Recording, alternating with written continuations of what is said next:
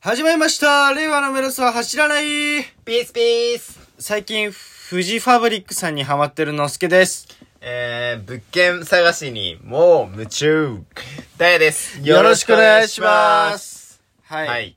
ということでフねジ。ファブリックさんはい。あの、歌手かなんか歌手なんえーですけど、バンドバンドですね。そうなんだ。若者のすべてって曲が、多分結構有名な曲で。知らないなで、ボーカルの人はもう確か亡くなっちゃってるんですけど、へえ。じゃあで、結構昔の方なんだ。でも今もまだ続いて、うん残ってるメンバーもいらっしゃるので、あるんですけど、本当若者のすべてって曲しか、ちゃんと聞いたことなくて。はいはい。でもこの間なんかの何かを見ててその曲が流れててうん。あ久々に聴いてみようって思って聴いてやっぱりいい曲でうん。ででそのままメロデんメロデあれメロディメロデあれメドレー メドレーねメドレーに入って聴いてたらなんかね全部良かったんだよねへだからどれがいいってまだお気にまで見つけられてなくてえ。なんつうんだろう。どこがいいのなんて言うんだろうな、なんかねえーっとブルーハーツよりうん。なんていうのはっきりとした物言いでぶっ刺してくる感じではなくはいはい。優しいメドリーの中にメドレーね。メドレーの中にえそうマドリーと、まだあダメじゃんマロ ニーと。メドえメロディーメロディーの中にそういう刺さる言葉うん。がおしゃれな言葉として入ってるへえ。のが聞いてて心地よいちょっと臭いんだ。あのねでも歌声が臭すぎないからはーん。スンって入ってくる。へえ。で例えば、ちょっとおしゃれ。どういうところにフレーズときめいたのうーんとね、それ若者のすべてっていう曲があるんだけど、うんさっき言ったね、うん。夕方5時のチャイムでとか、うんもろもろ続くんだけど、うんそう夕方5時のチャイムっていう言葉のチョイスとかうん。をサビに持ってきてん、サビ前に持ってきてんだよ。うん。とかの、なんかね、チョイスが好きへってえ。感じだから。まあ皆さんもよかったら聞いてみてあげてほしいですね。はい。はい。で、物件探しですかそうなんですよ。はいはいはい私ね、もう8月にね、そうですね。まあ、今シェアハウスで2人で暮らしてるんですけども、はい。まあ2年間ね、やっうん。ぱもう長いようで短いようでね、そうだね。 2年経つのかところなんですけど、うんはいまあ次のステップに進むためにも、あの別々にね、うん。えー暮らそううん。はいはいっ。てなってるんですけど、まあ、今物件をずっと探してまして、はい。まあ、ちょっとリノベうん。の人賃貸で、うんうんまあ、約10万ぐらいでね、うん探してるんですけど、いやもうすごい楽しい、うんう。んリノ今いいとこベってやばい、いいよね。いいいやもちろん築年数はそれなりにあると思うんだけど、うんいやワクワクするし、うんうんあこんな物件あるんだみたいなうんうん。で今僕が一番住みたいなと思ってるのうが、ん。なんかロフトがうん。そのロフトっぽくなくてうんうん。天井裏みたいになっててうん。なんか真ん中に上り口があって、うんこうぐるっとなってる螺旋階段に登ってるってこといい、やではないんだけうど、んうんうん。 6畳ぐらいの,、うんそうのん。円になってるうん。四。角だけど、普通ロフトってさなんかちょっとなんつうんだろう角にさそうだね。スペースがあるみたいで、なはしごでかけそてうじゃん登るみたいじなね。ゃなくてその1階がうん。 6畳と4.5畳の部屋があるんだけうど、んうん。その6畳の方の方からそこに登れて、うん。上は上で部屋としての広がってるんだよねええそー。うでいいねうんそのロフトの使い方として、うん。なんか秘密基地みたいうんうんう。なんその寝る場所とかとは別の,、うんその休日とかうん。で使う秘密基地みたいなうんうん。使い方うん。があるみたいうなんうん。でそれが売りなんだけどさうんうん。なんかロフトでそういう使い方って考うんえたこともなかった、うんだからうんロフトとか絶対ねえわって思ってたのうん。なんで練りに行くのにわざわざ確かにね上上にに行か行かななきゃきいけゃない超だりーとう思んってて、うん。スペースの無駄遣いだわって思ってたんだけど、うんいやそうかそういう使い方があるのかロフトには、うんうん。でもそれはその形でしかも天窓とかついてて光がちゃんと入るからうんうん。できるうん。ことめちゃくちゃよくないそれ。そういいじゃん、ういん。やそこ超すみてーと思って、んだから極めつけは、うん。おばあちゃんちのキッチンのあるお家みたいな名前なのね、うんうん。キッチンが、うんほんとね、おばあちゃん家にある感じのキッチンなのえーそうなんだか、見たらわかるんだけうんど、うん。そう。なんかすごい俺、ひいおばあちゃん大好きなんですけど、うんうんひいおばあちゃん家を思い出した。うんうん。うん。そこにできたら住みたいんですけどね。うんうん。まあ8月前に起こしてくれたら、うんうん。ラッキーだなってい確かにうね、はい、そ話うでですすねね。まあはい、そんなこんなでね、はい。まあ、もうすぐ、シェアハウスもお別れなんですけども、うんうんまあ、ラジオは虎視眈々と続けていきますのでね、はい。聞いてください。はいということでね。ということで、おお便便りりがが来てますので、はいちょっと読み上げていこうかなと思います。はい。周りがこうしているからこうしなきゃいけないという社会システムにストレスを感じます。自分らしさを失わずうまく生きていくにはどうすればいいと思いますかと来てますね。うーん。周周りがこうしてるからこうしなきゃいけないっていうのは、どういうことですかね。周りがこうしてるからこうしなきゃいけない。あーそれによるな。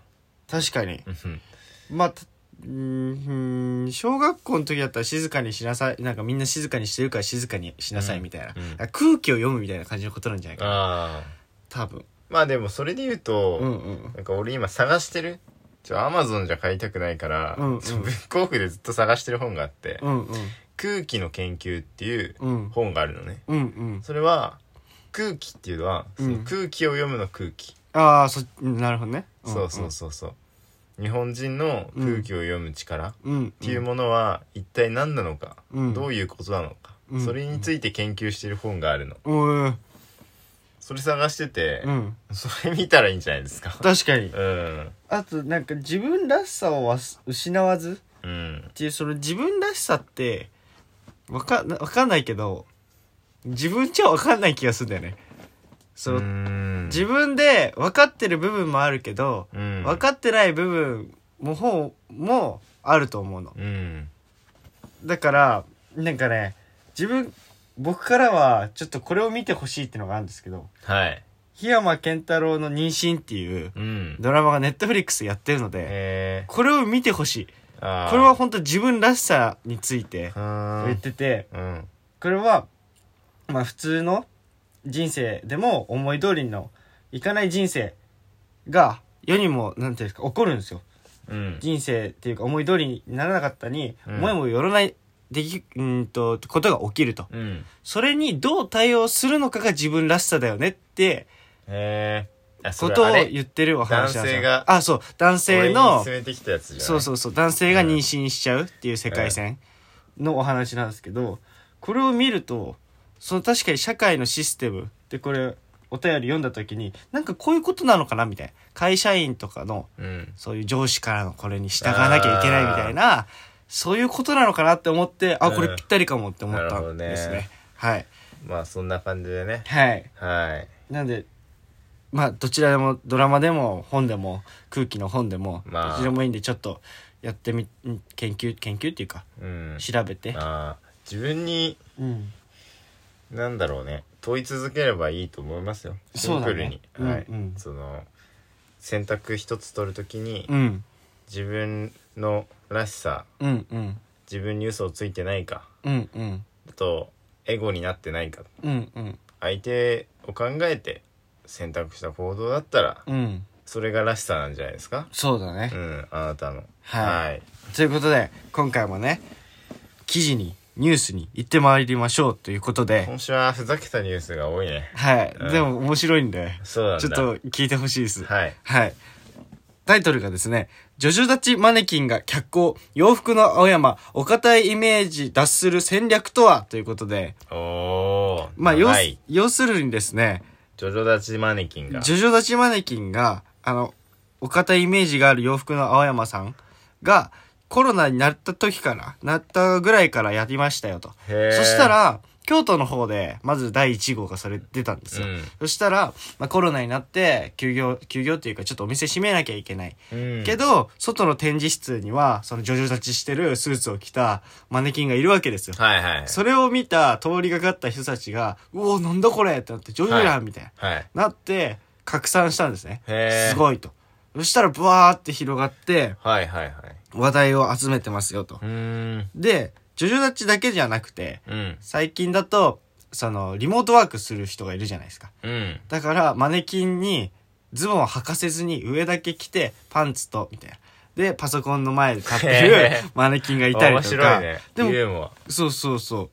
で、ここのすごいのが、まあ、それを、このマネキンっていうのはやっぱ、比例してないといけないんですよ。あの、さ比例左右対称か。ああ。左右対称になってなきゃいけない。はーん。それなんでかっていうと、スーツのシワとかが、よれないで切ってられるように左右対称になってるらしいんですけど、うんあえてそういうことをすることによっうてん、ジョジョ立ちとか、うん。なスーツの機能性うん。生かすアピールができたりと確か、かにね。そういうのができますよとスーツってね硬いイメージがつきものですもんね。うんうん。うん。そこをなんかどうにか、やっぱ今後は、硬いイメージからもっと性能とか、うんそっちのもっと柔らかいものにしていきたいっていうことで、SNS でもうん。めちゃくちゃエゴサーチとか積極的にアピールをこの2年間へー培ってきたらしいんですよ。はいはいはい。まあ例えばですよ、なんか洋服の青山さんのツイートを、この洋服の青山さん、看板でかくねと。そこ、うんそこそ、そこのスペースだけど、この中に、徹子の部屋でも入ってんですかみたいな、はい。ツイートとかがあるわけですよ。はいはいそれにもいいねをしたりとかコメントもして、うんでリツイートして拡散したりとか、へーそういうことを2年間続けたわけですよ。はいそうするとフォロワーが、うん。えっ、と、最初19年の10月時点で、うん。 1万7000人だったのが、うん22年の4月で、えー、22万6000人すごいだからね。 2年半で20うん万人以上増えたよと。うん。うん。だからやっぱりこういう努力というか、その時代に対応してうんやっていくのってすごい大事だなっていう。そうだね。うん。君も見習った方がいいよ。そうだね。面白いなって思いました。僕もジョジョ立ちインスタで昔やってたことあったん一で。日一ジョジョ立ちしたらいいじゃん。一日一中だし。伸びると思うよ。 確かに。うん。ははいい。ということでね、今回のラジオはこの辺で終わりたいと思います。バイバイバイバイ